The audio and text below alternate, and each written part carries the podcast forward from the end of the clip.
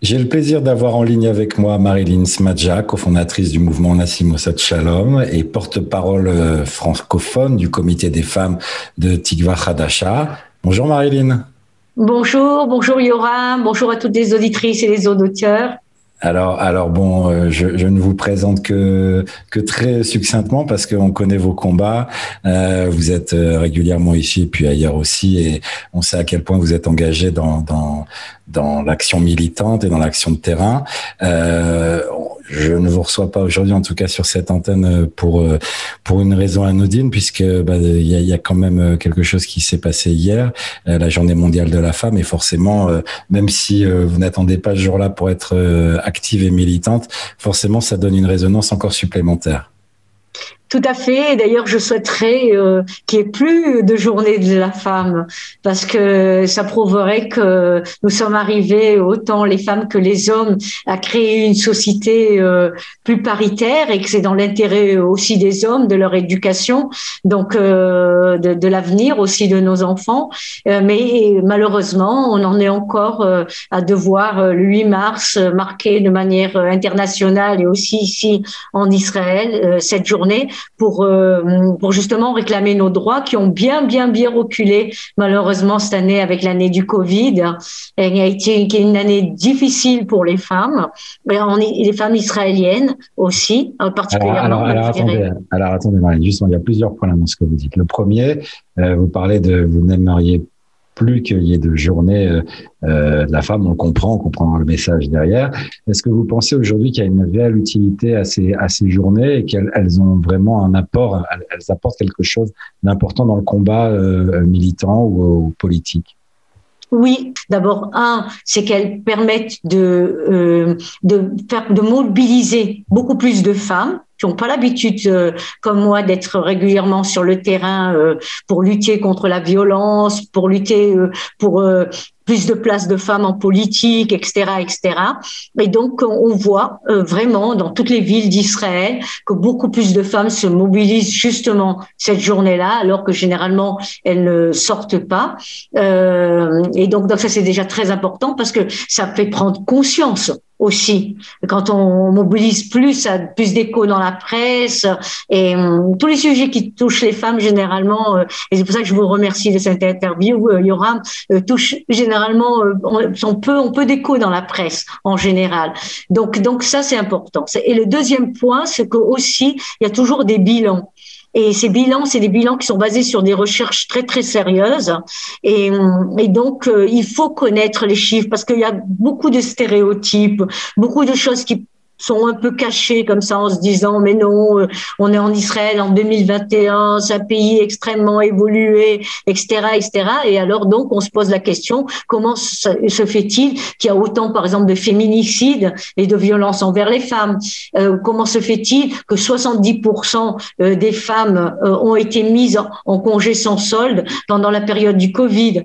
Plein de questions comme ça qui sont extrêmement importantes et donc heureusement hier il y a des publications euh, des différentes universités et des euh, organismes très très sérieux euh, de recherche autour de ces sujets qui montrent que justement le, les droits de la femme n'ont fait que reculer cette année, y compris en politique. Et vous savez que c'est aussi mon sujet.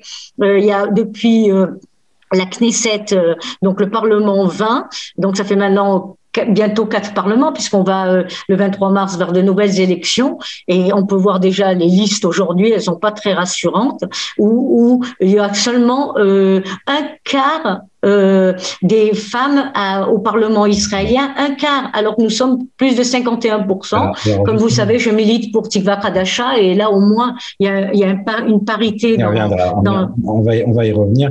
Alors justement, il y a, il y a bon, euh, forcément ça, ça attire l'oreille. Euh, vous dites que en 2020, euh, les, droits de la femme ont reculé, alors que le combat se veut toujours normalement plus proactif. C'est quoi les, les raisons qui qu'on voit, qu'on qu ressent dans les recherches qui ont été faites après à ce propos? Parce qu'il est très facile de, de, dire à une femme, euh, voilà, on vous met en congé sans solde et vous rentrez à la maison. Et donc les femmes, en fait, qui s'est passé cette année de 2020 à 2021, aussi les mois dont, dont on est en train de parler, là maintenant janvier, février, en fait, euh, les femmes, en fait, se sont retrouvées à faire un travail parce que les enfants aussi, comme vous le savez en Israël, pendant un an, nous avons pratiquement pas eu d'école.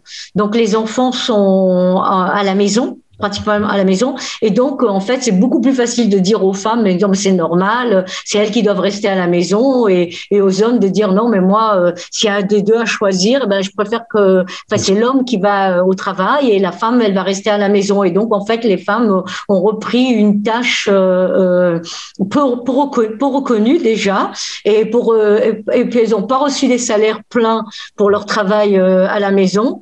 Donc, aucune reconnaissance salariale peu de reconnaissance euh, morale et en plus elles ont été plus victimes de violences euh, familiales. Donc vous imaginez euh, l'histoire comme ça a fait reculer euh, tous les problèmes, plus le fait qu'on n'a pas de gouvernement, plus le fait qu'on n'a pas de budget depuis 2020-2021. Je pourrais vous donner tellement de raisons concrètes et vérifiables. On, on s'aperçoit en fait qu'il y a une grande fragilité dans les acquis. Mhm. Parce que euh, dès, dès qu'on a certains acquis euh, et qu'il y a une crise, et les crises, c'est justement pour montrer aussi les stabilités, certaines stabilités, on s'aperçoit que nos droits euh, volent en éclats euh, très, très, très, très facilement. Ok, très bien. Alors, Marianne, juste pour avant, avant de nous quitter, est-ce que qu'est-ce qui s'est passé hier alors pendant la marche Alors, je, avant, avant de parler de la marche, on était très nombreuses à Jérusalem et c'était vraiment une marche de du nouvel espoir.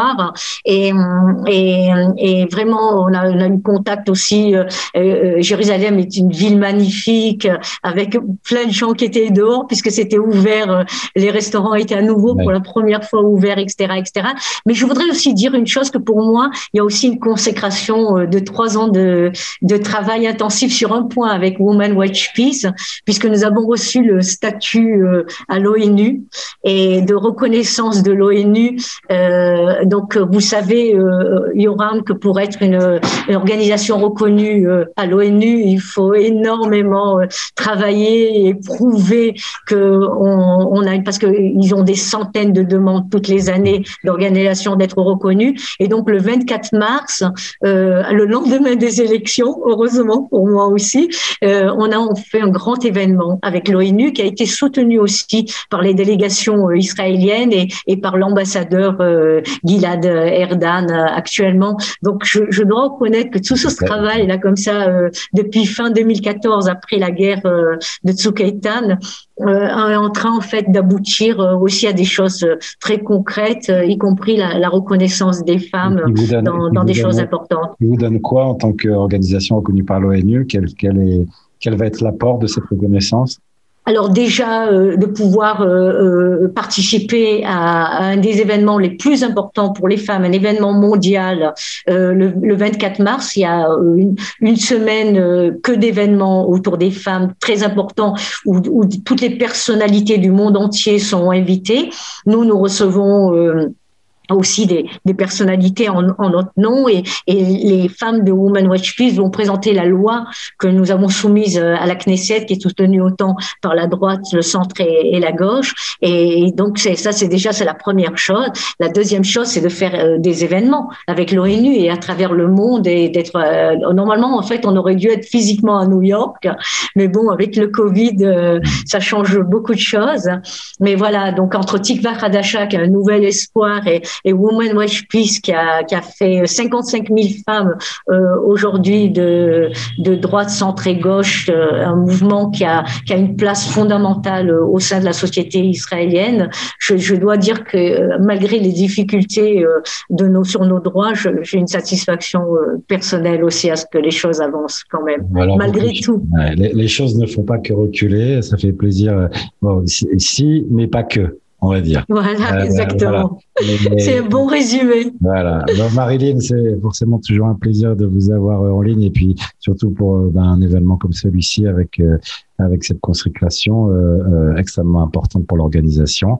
on vous souhaite évidemment beaucoup de courage, beaucoup de, de est-ce qu'on va dire du mazal ou pas, mais en tout cas Écoutez, en tout cas, ce que vous faites, c'est ce que, ce que vous faites en tant que journaliste, de donner la parole régulièrement à cette voix des femmes, me semble le meilleur message à apporter, c'est de nous laisser, enfin, que nous puissions prendre notre place.